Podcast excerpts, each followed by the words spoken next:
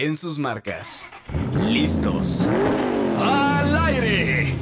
El mejor momento de la semana. Noticias, reseñas y todo sobre el fascinante mundo de los autos.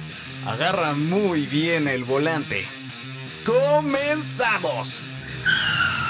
Estás escuchando el podcast de Motor Pasión México, la llave que enciende tu pasión.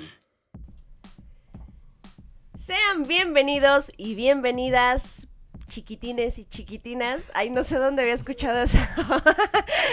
¿Cómo están? Bienvenidos a una edición. Ay, es la primera edición. ¡Ah! Híjole, creo que apenas me cayó el 20. Bienvenidos a esta actualización, que no, más bien no es actualización, déjenme los pongo en contexto. Es la nueva generación del podcast de Motor Pasión México, así es que prepárense un chocolatito, unas palomitas de microondas, porque esto se va a poner bueno. Mi nombre es Estefanía Trujillo y sean bienvenidos. Por acá lo saluda Gerardo García, muy contento de estar de vuelta. Nos hemos estado esforzando muchísimo por poner un podcast que valga todavía más la pena, con más ritmo, con muchísimas ganas, muchísimo cariño. Ya nos irán diciendo que les gusta, que no, porque este podcast es a su manera. Así es, y bueno, como bien dices, Steph, esto no es un facelift, es una generación completamente nueva. Mi nombre es Marcos Buró y les doy la bienvenida a esta nueva era del podcast de Motor Pasión México. Y como ya lo están mencionando mis compañeros, vamos a tener mucho contenido nuevo, secciones, temas a discutir y muchas otras cosas para que tengan el mejor podcast que van a escuchar del motor en nuestro país. Yo soy Mauricio Juárez y pues comencemos con esta primera edición del podcast de Motor Pasión México. Y bueno, pues empezando con el pie derecho, déjenme contarles que tanto Mazda 3 como Nissan Versa dieron de qué hablar y es que fueron probados por la National Highway, Highway Traffic Safety Administration. Ay, me cansé es esta organización o estas organizaciones que se dedican justamente a probar los vehículos, la seguridad de los vehículos. Y esta ocasión los protagonistas pues fueron Nissan Versa y Mazda 3, vehículos que se producen en nuestro país. Sin embargo, hay que especificar un punto, tanto, bueno, por el lado de Nissan Versa es un modelo que sí obtuvo las 5 estrellas, pero no es una versión que se comercialice en nuestro país. ¿Por qué? Porque la versión que fue probada es la que tiene 10 bolsas de aire, en nuestro país únicamente tiene 6.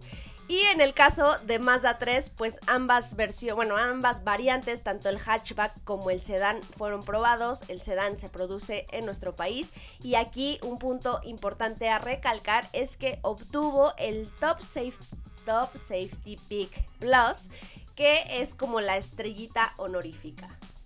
Bueno, y continuando con el tema nada agradable del coronavirus, este, pues esta pandemia ya oficial que ya está prácticamente tiene en jaque, eh, pues podríamos decir, a una gran parte del planeta, se cobra una nueva víctima.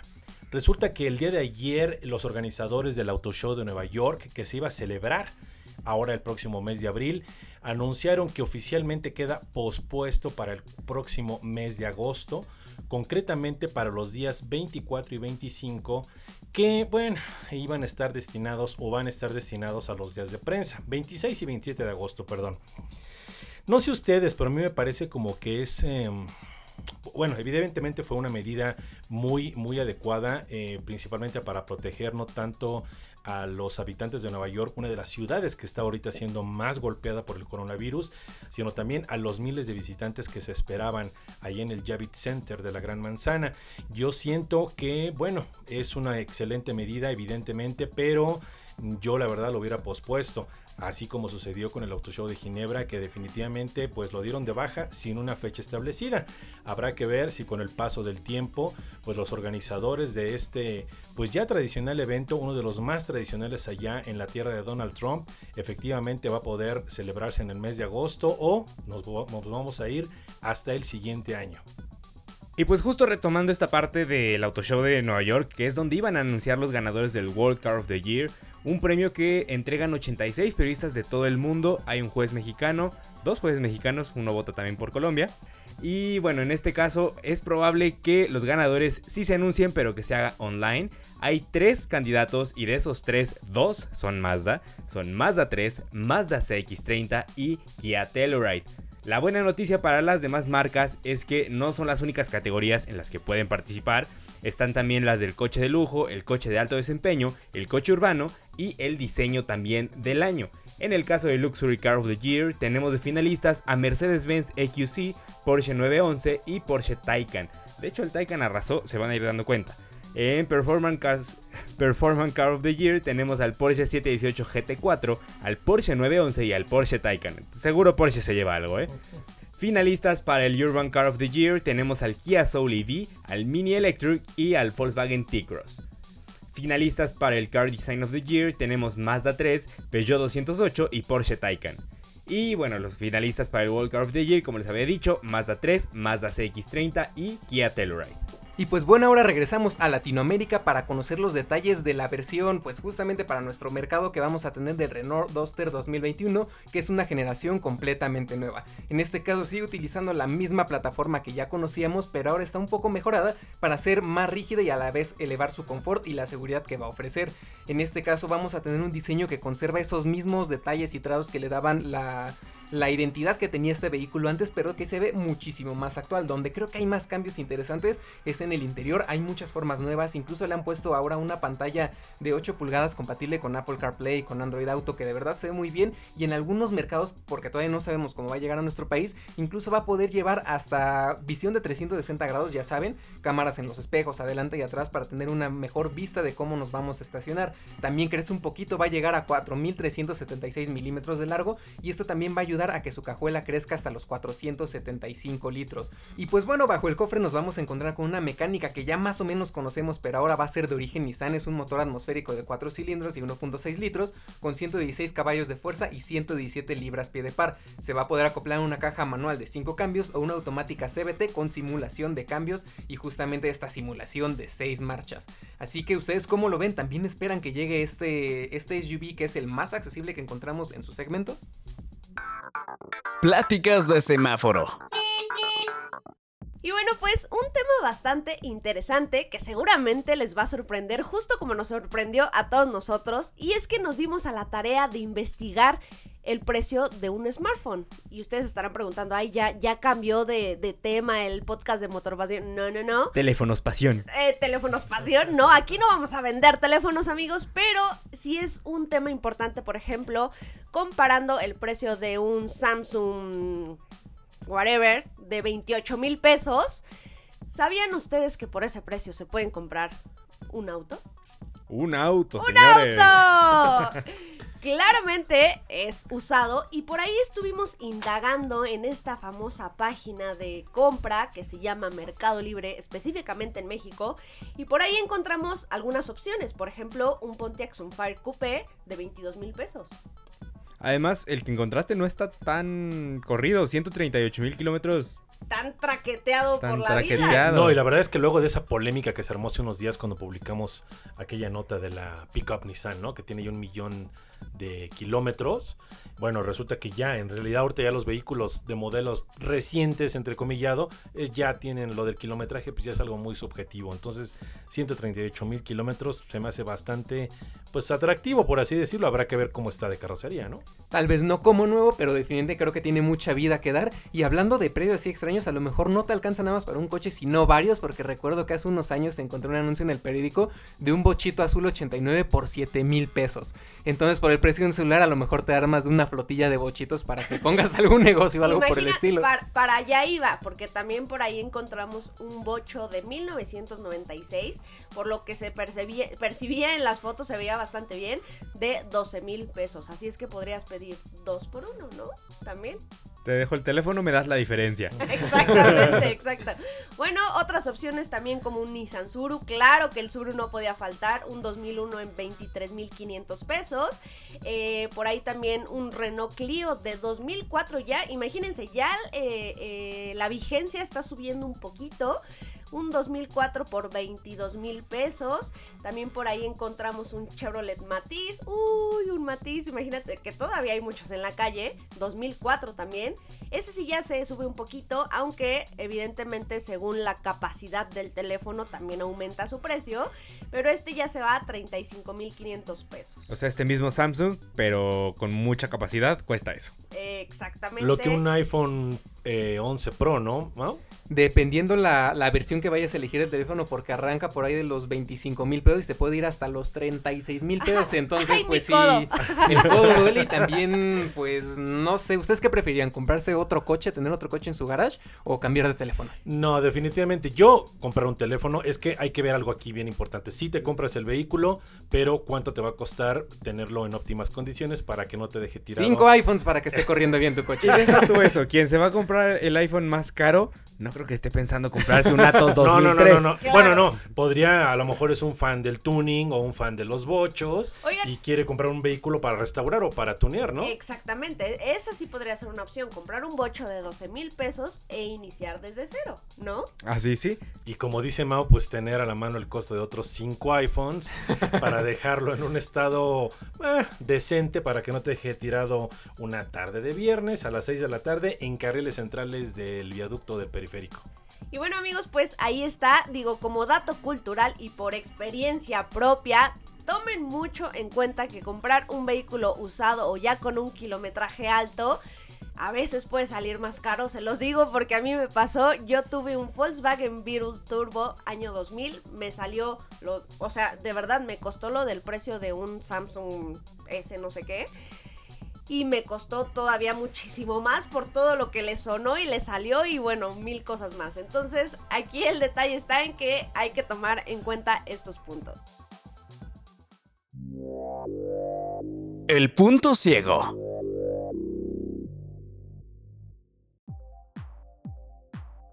Grupo Volkswagen es un titán de la industria automotriz que ha demostrado su poderío adquiriendo marcas de suma importancia y mucha historia. Hace más de 20 años, Ferdinand Pick, el ex CEO del grupo, decidió que debía mostrar lo que el grupo Volkswagen era capaz de hacer al presentar un coche que se colocara como la punta de lanza de la ingeniería, un deportivo que se volviera el coche de producción más rápido del mundo y que declarara quién era el rey de la industria.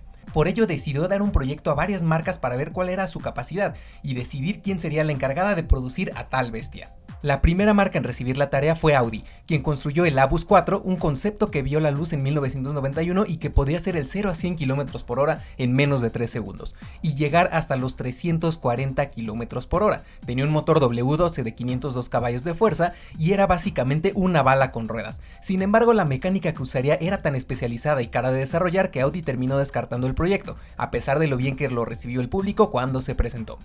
Avanzamos a 1997. En ese año Volkswagen sorprendió a todos en el Auto Show de Tokio con la presentación del W12, el Volkswagen W12, un superdeportivo de 12 cilindros en W, con tracción en las cuatro ruedas y 420 caballos de fuerza. Tanto gustó a la gente que Volkswagen siguió el desarrollo y presentó una variante más potente, un convertible y también uno de carreras. La potencia se llegó a elevar hasta los 660 caballos de fuerza. Si bien era popular entre muchas personas, la marca vio que sus posibles clientes podrían verse algo desalentados al ver el emblema de Volkswagen y no el de una marca premium sobre él. Además, las personas a las que se dirigía la marca en ese entonces lo consideraban muy caro también para ser un coche del pueblo.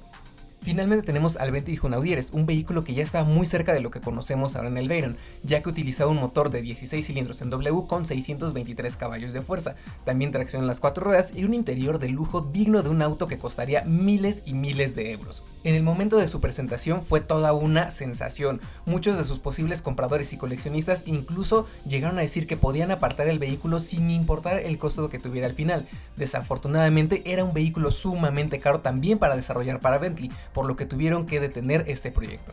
Al final del día, Piek revisó los resultados y junto a la reciente compra de Bugatti, también en 1998, decidió que Volkswagen seguiría enfocado a los coches accesibles, Audi al segmento premium y Bentley al superlujo, y usaría el nombre e historia deportiva de Bugatti para culminar la obra más impresionante del grupo y que hasta la fecha siga siendo titulares. Te habrás dado cuenta que todos ellos sirvieron como campo de prueba para Bugatti, pues usaban motores con esquema de W, tracción en las cuatro ruedas y motor central, elementos que al ser perfeccionados se volvieron un éxito total. A prueba.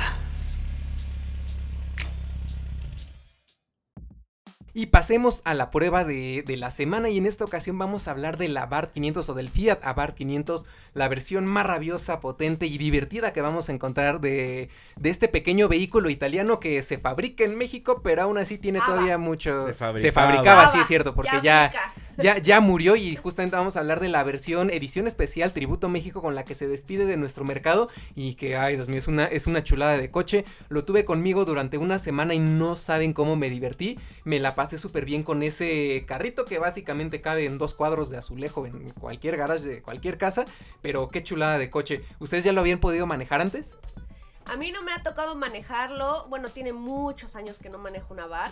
Eh, definitivamente creo que no sé por qué le pusieron Edición México, porque a mí me hubiera gustado ver un, o sea, si ya se iba a llamar así, pues un verde bandera México, ¿no? No un verde mosca. Ah, no sé qué verde, no, no se me ocurrió decir otro, pero es un verde extraño, ¿no? Sí, a mí también me hubiera gustado verlo mucho con un verde bandera, justamente, pero bueno, para Fiat quiso hacer esta edición Tributo México justamente con los colores verde, blanco y rojo. Solamente va a haber 37 unidades de este tipo y como tal, pues por fuera lleva básicamente lo mismo que cualquier otro Abarth, donde sí vas a encontrar detalles distintos es en el apartado de suspensión, lleva amortiguadores, resortes y barras estabilizadoras más firmes en ambos este, ejes para que descienda todavía más deportivo. También le cambiaron las llantas por unas Pirelli P0 Nero, que de verdad cómo se agarra este coche, el ruido que hace, o sea, vaya, me encantó. El ruido, o sea, este el coche es más ruido que coche. Sí, sí, sí, definitivamente me pasó que varias veces cuando iba pasando por un túnel o algo por el estilo, la gente volteaba a ver como desconcertada dónde venía el coche de carreras. ¿Dónde viene el Ferrari?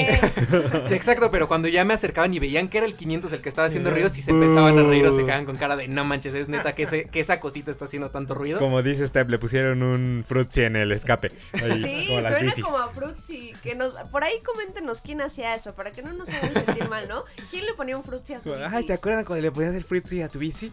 ¿No? Y ahora esos mismos son los que están comprando todos los Abarth que se están vendiendo aquí en México, ¿no? Pero bueno, el punto, continuando con la prueba, eh, lo que más me gustó del coche es cómo se siente, ¿no? Cómo se maneja. Es durísimo, es durísima la suspensión, sí es un poco incómoda si no estás acostumbrado a un coche deportivo, pero definitivamente es muy directo, se siente relativamente rabioso porque sí, es un motor pequeño, son 1.4 litros de 160 caballos y transmisión manual, a lo no va a salir despegado como yo que sea un coche más caro o algo por el estilo, pero definitivamente sí tiene mucho con qué divertirte y donde creo lo vas a disfrutar más es si te lo llevas a carretera o incluso si lo metes a un track day, porque con todos estos temas de rigidez, el control y cosas que tiene, neta que es un coche súper, súper divertido.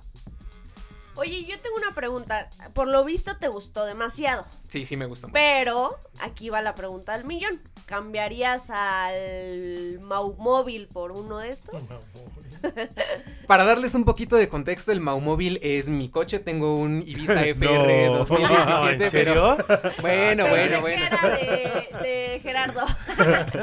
Es que tiene nombres distintos mi coche. Pero bueno, el punto es que mi carro es un Ibiza FR 2017. Me encanta, o sea, sí es un poquito duro y algo incómodo por el hecho de tener nada más dos puertas. El 500 también. Pero la verdad, creo que ya estoy envejeciendo y sí era muy difícil vivir con el, el 500. Soportable, pero sí incómodo para mí. Sonaban muchísimas cosas, por ejemplo, las puertas, en la cajuela había muchos detalles que era un coche de 5000 kilómetros y ya le sonaban, ¿saben? Entonces O son sea, esos. Es un auto, es un juguete, ¿no? Es un coche capricho a, a fin de cuentas, nada más para que disfrutes los fines de semana o incluso si quieres entre semana, pero si estás dispuesto a vivir con tanto ruido y también con el hecho de que es algo incómodo para vivir en una ciudad como la de aquí, ¿no? Con tantas broncas de, de pavimento que tenemos. No, y hablando hace rato de teléfonos caros, grandotes, que ya no caben en cualquier lado. Me estabas contando que ni siquiera puedes poner tu teléfono en la consola en algún lugar. Tienes que hacer como Que ya toda. son como tablets, ¿no? No, que tiene que hacer como malabares, Mau, para No, exacto, su- que me comentabas, ¿no? Que ya los lugares ya están muy limitados. Sí, es que es, es un coche muy chiquito, o sea, viene 3.6 metros de largo, apenas 1.6 de ancho, no le cabe básicamente nada. Dentro es casi un biplaza, tiene asientos atrás, pero si no mides De menos de juguete. 1.60 es de juguete, o sea, no hasta cabe nadie. yo me siento incómoda ahí. porque Probablemente, me- porque sí- Sí me he subido en la parte trasera y yo iba así como si me hubieran metido en una caja de cereal. Pues el día que fuimos a hacer la prueba, Gerardo iba conmigo y la neta ni me pasé a grabar nada la parte de atrás porque no iba a caber, o sea, no, las rodillas yo creo que las iba a traer en la frente y pues no iba a estar tan cómodo. El punto es que sí no hay espacios para guardar tus cosas más que en las puertas. Hay dos portados muy chiquitos y cualquier cosa se te cae y bandejitas básicamente no tienes nada. Hay una, un- nada, perdón. Tienes una pequeña red del lado del copiloto, pero si pones el teléfono al primer tope sale volando y si más si es uno de los grandes. Y pues bueno, ya para despedirnos de la prueba y pasar a nuestra siguiente sección, les dejo los precios que van a ser de 469.900 para la versión manual y 499.900 para la automática, que en este caso se me hace algo alto para un vehículo que pues en pleno 2020 no tiene ni luces automáticas, ni faros de halógeno, ni sensor de lluvia y tampoco una llave Ni inteligente. faros de LED más bien, ¿no? Sí, perdón, ni faros de LED, perdón, justamente. Ni faros. Ni faros. Le pegas unas antorchas y Y ya sigue eso, protestando pero- y le quito las puertas. No, pero bueno, sí se me hace un precio alto para un coche al que le faltan estos elementos en 2020. Y bueno, les recuerdo que nos pueden seguir en todas nuestras redes sociales, nos encuentran en cualquier lado con el nombre de Motor Pasión México. El arrancón. En el arrancón de esta semana tenemos dos SUV que llevan prácticamente 25 años compitiendo cara a cara y que son dos de los más conocidos en nuestro país. Son Toyota RAV4 y Honda CRV. Muchachos, momento de elegir Sacar las antorchas. sacar las antorchas, sacar la silla El y tridente, pégale con la Con silla. la silla. Ay, esa escena es muy decidir de qué lado se van. Bueno, pues en esta ocasión yo debo decir que mi corazón está con Toyota. Yo me quedo con CRB, eh, justamente me tocó el lanzamiento de este vehículo hace unos meses y me quedé con muy buenas impresiones. Yo también, la verdad es que yo siempre he sido fan de Toyota, particularmente de la RAV4, pero en este caso la nueva generación de CRB me agrada, creo que le quitaron aquel diseño aseñorado que tenía y me gusta mucho, yo me voy del lado de Honda. Pues creo que en esta ocasión Steph se va a quedar sola porque yo también me quedo con CRB y les voy contando por qué. Más allá del diseño, de hecho en teoría por diseño RAV4 debería llevar la delantera porque es de diseño más fresco, CRB recibió una actualización pero no fue tan profunda. Pero aquí lo interesante es el tema por ejemplo de la cabina. Para empezar con Honda tenemos un interior un poquito más variado. Tenemos eh, los acabados bitono en unos insertos y entre comillas de madera. ¿Qué digo? No es madera auténtica, dices como ish. Pero en Toyota, madera falsa. Pero en Toyota son solo dos tonos. Es como blanco, digo, blanco y negro. Son negro y plateado. Se ve muy tradicional. A menos que sea la Adventure, ¿no? Porque si mal no recuerdo tiene unos detallitos en naranja que también le van muy bien, pero sí, definitivamente se ve más refinado lo que encontrarías en Honda a mi parecer. Eso y sobre todo la versatilidad, que es algo que Honda siempre ha presumido en sus coches y CRB no es la excepción. Tenemos una cantidad enorme de espacios para poner objetos, contrario al 580 que probaste. Aquí puedes poner, tienes un panel específico para cargar tu teléfono y caben teléfonos grandes. Tienes una consola central grande y un espacio interior inmenso. Y no es que RAV4 sea pequeño, también es uno de los SUV más amplios, pero no se compara con el espacio para piernas que te va a dar CRB. Y también yo creo la comodidad en general, ¿no? La facilidad para vivir con él en familia, porque Rapport definitivamente lo hace muy bien, pero creo que si hay una opción familiar y cómoda en este segmento, yo me iría por CRB porque de verdad vas como en los sillones de tu casa en cualquiera de los asientos de esta camioneta. Exactamente, está muy cuidado, está muy bien planeado el interior de CRB y la mí la calidad, por lo menos la calidad de materiales se me hace superior en el modelo de Honda que en el de Toyota. ¿Algo con que defender a No, no, RAV4? no, amigos, hablen, hablen que ahorita yo con la silla ya- al final. Ya está afilando los machetes. Sí, este. sí, sí. Que, que hablemos en lo que afila, afila todo, se prepara.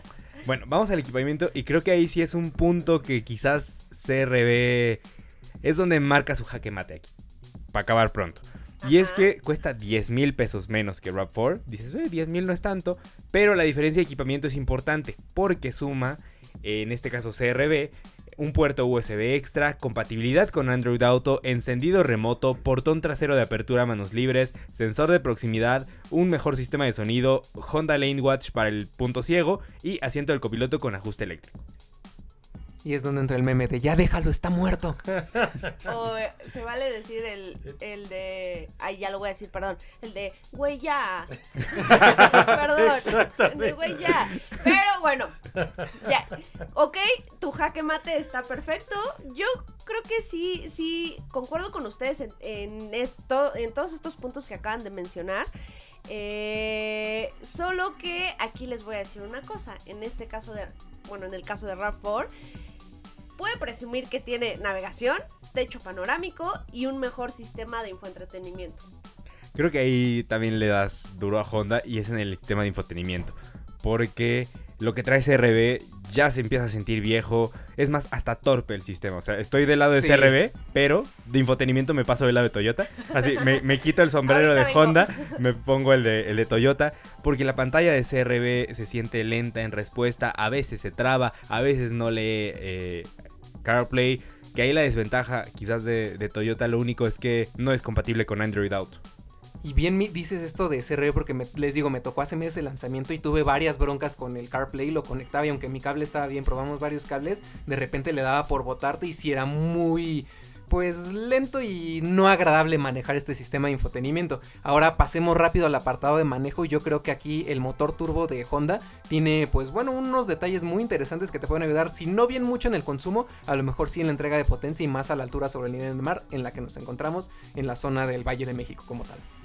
Sí, es curioso porque el motor de Toyota es más potente, son 204 caballos, Toyota, eh, perdón, esto es de Toyota, Honda tiene 188, pero en favor de CRB es 151 kilos más ligero, la altitud no le afecta por ser un motor turbo y además desarrolla el par desde más abajo.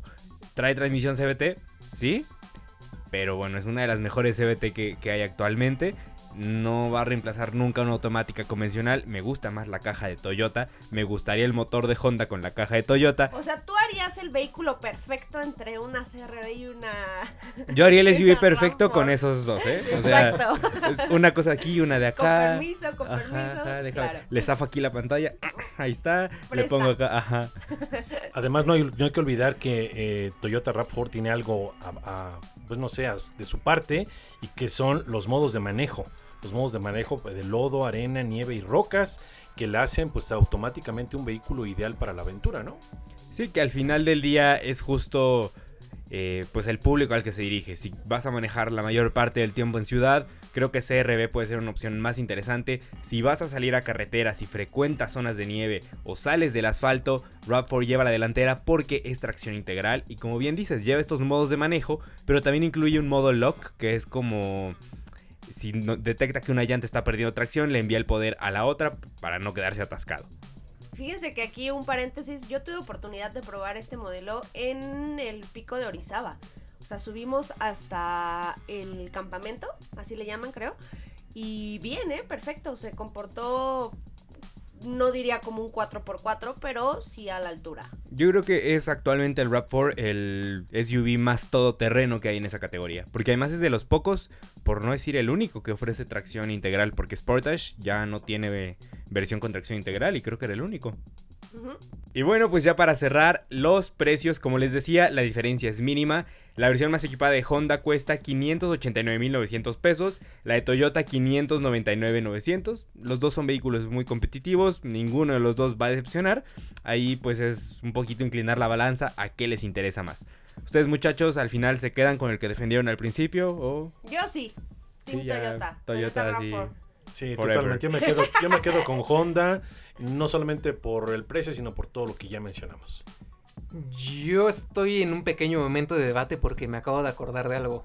Toyota RAV4 Hybrid. Claro, claro. Ah, una- claro, sí. Ahí sea, tiene una ventaja, por supuesto. Sabemos que existe una CRB híbrida de la cual no se ha dado noticias para México, pero bueno, ahí creo yo va un paso adelante Toyota. Sí, si metemos RAV4 Hybrid, yo también me paso al lado de Toyota. Pero siendo esta versión la Touring contra la eh, tope de gama Limited de Toyota, me quedo con Honda. Si lo ponemos en ese caso, sí me quedo con Honda. Si ya metemos a las híbridas, me paso a Toyota. Hot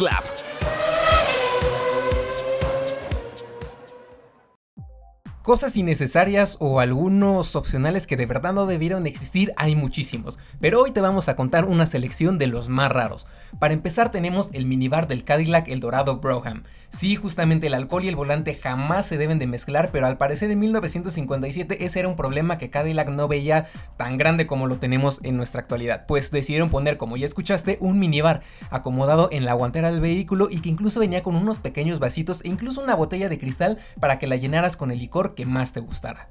Y ahora continuamos con unos inventos que parecen salidos básicamente de una película de espías, para ser más específicos justamente de una película James Bond. Y es que en 2006 Aston Martin decidió crear un reloj llave. Así como lo verías en alguna de sus películas, encargaron a una prestigiada casa relojera la creación de un reloj que tenía un costo de 44 mil dólares y solamente funcionaba con modelos como el DBS, DB9 y Rapid.